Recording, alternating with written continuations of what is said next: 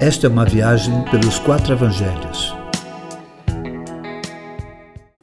Interrogatório. Enquanto Pedro negava, Jesus estava sendo pressionado com um interrogatório no Sinédrio pelas autoridades religiosas de Israel. O sumo sacerdote o questionava quanto a seus discípulos e a sua doutrina. Contudo, Jesus não se sentia pressionado, pois em paz estava seu espírito, já que estava cumprindo a vontade do Pai, dar a vida em resgate de muitos. A resposta de Jesus foi que nada fizeram em oculto, e tudo já fora dito, e eles mesmos já sabiam.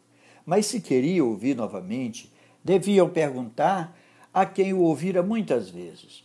Um soldado, julgando que Jesus ofendera o sumo sacerdote, o esbofeteia. Que horror! Uma autoridade humana fora mais considerada do que a maior de todas as autoridades ali presentes.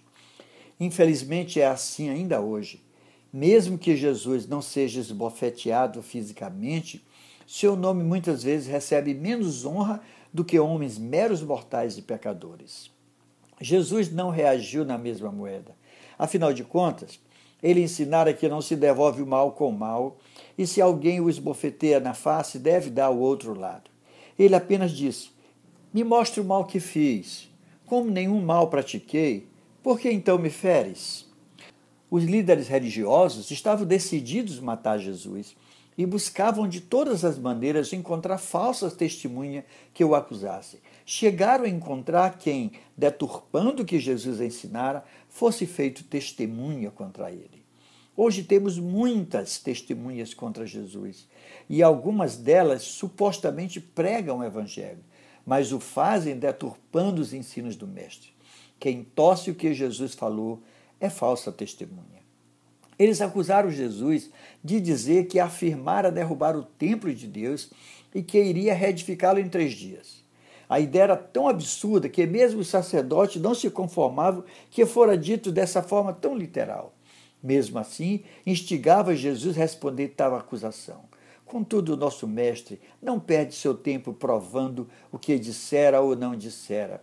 Ele não precisava se defender, pois muitas vezes os avisara: quem tem ouvidos para ouvir, ouça.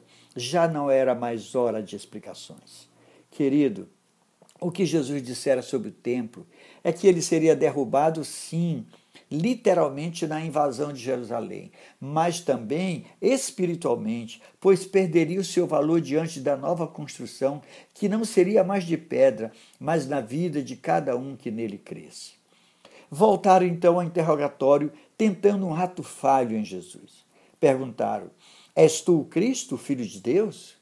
Esta sim é uma pergunta que merece resposta, pois Jesus nunca negara quem era, nunca negaria sua filiação ao Pai Celestial, mesmo diante da iminente morte. Eu sou, respondeu ele.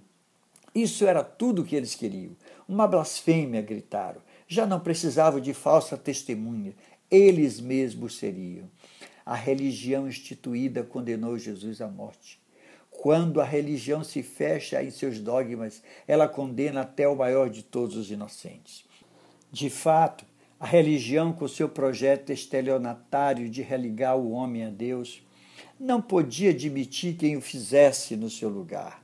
Por isso, condenou o autor da vida à morte.